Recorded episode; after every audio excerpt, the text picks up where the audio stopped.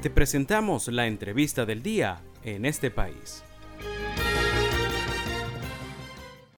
Y en nuestra entrevista en este país el día de hoy tenemos como invitado al psicólogo Rubén Carrillo. Él es psicólogo de la Universidad Central de Venezuela con enfoque gestáltico. El día de hoy tenemos como invitado a nuestro especialista para conversar sobre los trastornos de personalidad. Rubén, ¿qué son los trastornos de personalidad? ¿Cómo se pueden definir? Muchísimas gracias por la invitación y quiero eh, comentarles con respecto a los trastornos de personalidad que es un tema bastante complejo. No es muy fácil de poder abordar, que tiene muchas complejidades y tiene muchas cosas de las cuales hay que estar pendiente, por lo tanto este tema es bastante delicado poderlo tratar, pero voy a procurar hacerlo lo más este, sencillo y accesible posible. Bien, voy a intentarlo. Un trastorno de personalidad es un tipo de trastorno mental en el cual existen patrones de pensamiento, patrones de desempeño y conductas muy marcadas y poco saludables. Una persona, esto quiere decir que una persona con un tipo de trastorno de personalidad va a tener problemas para percibirse a sí mismo su mundo interior, percibir el mundo exterior como por lo general los demás los vemos y va a tener muchas dificultades a la hora de relacionarse con las personas y tratar situaciones que le parezcan complejas o estresantes, sea en lo laboral, sea en lo familiar, en cualquier situación, una persona que tiene algún tipo de trastorno de personalidad va a tener dificultades para desenvolverse en esos escenarios. ¿Cuál es la clasificación que tienen estos trastornos de personalidad? Anual Diagnóstico y Estadístico de Trastornos Mentales, DSM5, en su quinta edición, clasifica a los trastornos de personalidad en grupos. Tenemos el grupo A, el grupo B, el grupo C. En total, los trastornos de personalidad, según este manual, son, son 10, perdón. Y como ya les dije, están agrupados en tres grupos. En el grupo A está el trastorno paranoide, esquizoide esquizotípico. En el grupo B, el antisocial, límite, histriónico y narcisista. En el grupo C está el de evitación, el dependiente y el obsesivo compulsivo. Eh, el más común de todos, el que más se ha escuchado, es el obsesivo compulsivo, le sigue el narcisista y luego el paranoide, que son los más comunes a nombrar. Pero cada uno de ellos tiene también este, algunas particularidades específicas que hay que tener en cuenta. Por eso les decía que es importante tener cuidado cómo se maneja esta información. Bien, porque de repente ah, eh, dice alguna persona, ah, yo soy excesivo compulsivo, ah, yo soy narcisista, o fulanito o sutanito, o perencejo es tal o tal cosa. Hay que tener mucho cuidado con eso, ¿ven? A la hora de etiquetar y a la hora de diagnosticar. Entonces, es muy importante este, tener mucho cuidado con, con estos temas.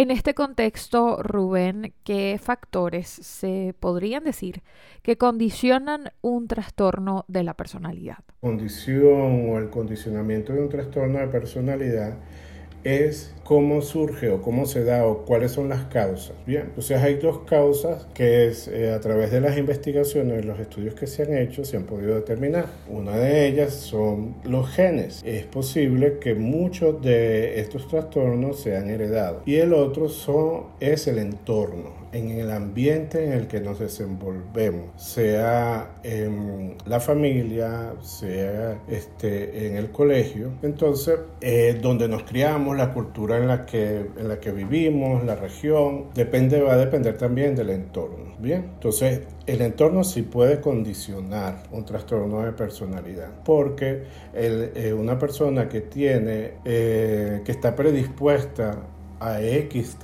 trastorno de personalidad, puede ser que el entorno lo inhiba o lo dispare, por decirlo de alguna forma, lo active. Entonces también es importante este, cuando se hace una evaluación, revisar el entorno de la persona. Se recuerden que los trastornos de personalidad, eh, como lo dije anteriormente, es una, es una mezcla de pensamientos, emociones y conductas que le hacen a la persona enfrentarse a la realidad de una manera muy distinta a los demás, a veces con muchos conflictos, ¿bien? Entonces, y eso los puede volver, eh, los puede inhabilitar para las relaciones personales e inclusive las relaciones consigo mismo. Entonces son, es importante tener eso en cuenta también. los factores que pudieran condicionar un trastorno de personalidad, eh, como les dije antes, son, es el entorno, este, sus antecedentes familiares, si en la familia ha habido algún tipo de trastorno eh, parecido, este, si la familia ha sido una familia abusiva, inestable, caótica, este, si, se, si hay algún diagnóstico previo en la niñez de la persona y otra cosa que también es importante que puede ser algo orgánico, es decir, que el cerebro este, hay alguna falla electroquímica en la estructura cerebral. Entonces, son, no es fácil hacer un diagnóstico de un trastorno de personalidad.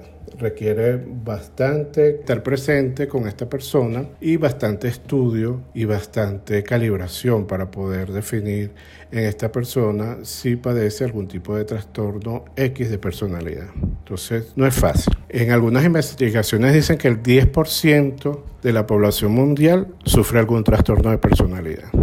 Y le recordamos a nuestra audiencia que el día de hoy tenemos como invitado a Rubén Carrillo. Él es psicólogo de la Universidad Central de Venezuela con enfoque gestáltico. Y ya que hemos conversado, Rubén, sobre qué son los trastornos de personalidad, su clasificación, ¿cómo una persona puede identificar que tiene uno de estos trastornos? La persona no puede identificarlo. Bien, por lo general las personas este, van a sufrir de ansiedad, de depresión o algún tipo de adicción en general. Entonces, esos serían como los síntomas más generales, porque por lo general la consulta vienen personas tratando de aliviar estos estos síntomas, la ansiedad, la depresión o la frustración. Entonces ahí hay que tener mucho cuidado. La persona por sí solo no va a poder este, identificar algún tipo de trastorno o cuál es el tipo de trastorno que tiene. Es, eh, eh, importante también poder, si la persona tiene patrones de conductas extraños, diferentes a los demás, si se percibe a sí mismo diferente a otros, este, soy especial o soy... Pues es que no quiero meterme mucho en esto porque es muy común que las personas digamos, cúnchale, no me, me siento raro, no estoy en... Eh, me siento que no soy de este mundo eso no quiere decir que tiene un trastorno de personalidad. Bien, entonces hay que tener mucho cuidado con esto. la única persona el único profesional que puede diagnosticar un trastorno de personalidad es un profesional de la salud mental, psiquiatra o psicólogo.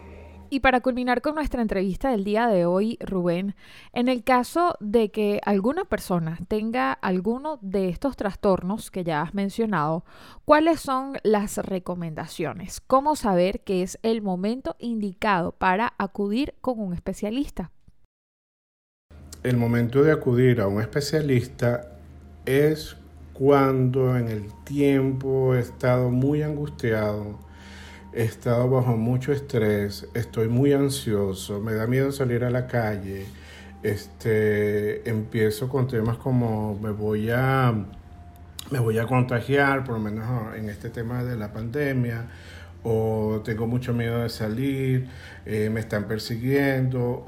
si tienes mucha angustia, mucha ansiedad, o por lo contrario estás muy deprimido o has, pasado mucho tiempo con mucha tristeza o de repente comes compulsivamente o de repente te da por ser muy perfeccionista, es el momento de acudir a un especialista. No necesariamente porque tengas un trastorno de ansiedad, sino porque ya esos son síntomas que pudieran sospecharse que, pero para poder determinar que existe en una persona un trastorno de personalidad, no es este como decir tengo fiebre porque tengo gripe o tengo fiebre porque tengo una infección. No, no es, no es fácil de identificar. Entonces tiene que ser evaluado por un especialista. ¿Cuáles son las recomendaciones para una persona con trastorno de personalidad?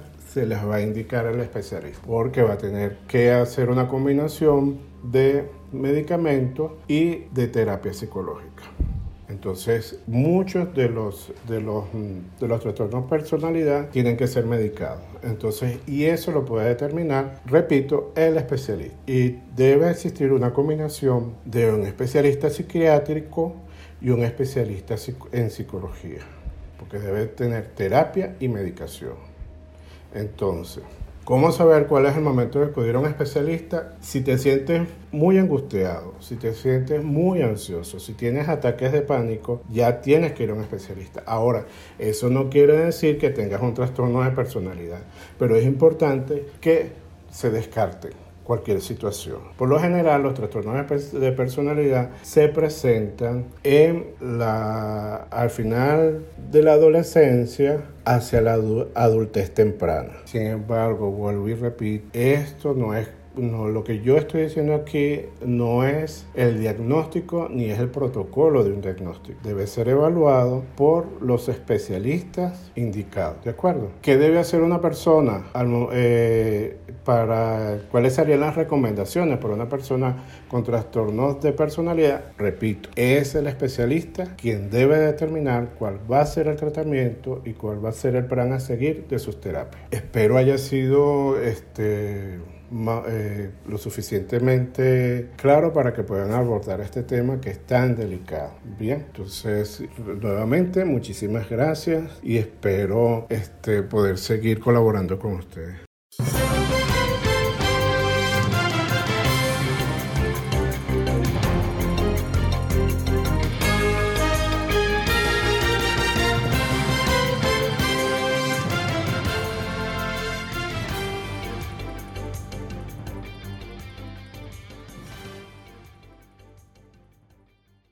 Esta fue nuestra entrevista en este país del día de hoy. Estuvimos conversando con Rubén Carrillo, es psicólogo de la Universidad Central de Venezuela con enfoque gestáltico. Estuvimos conversando el día de hoy sobre los trastornos de personalidad. Agradecemos su participación en el programa.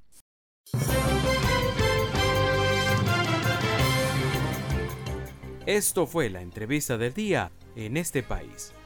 Para conocer más el programa, síguenos en nuestras cuentas en redes sociales. Estamos en Twitter e Instagram como arroba en este país radio y visita nuestra página web www.enestepais.info.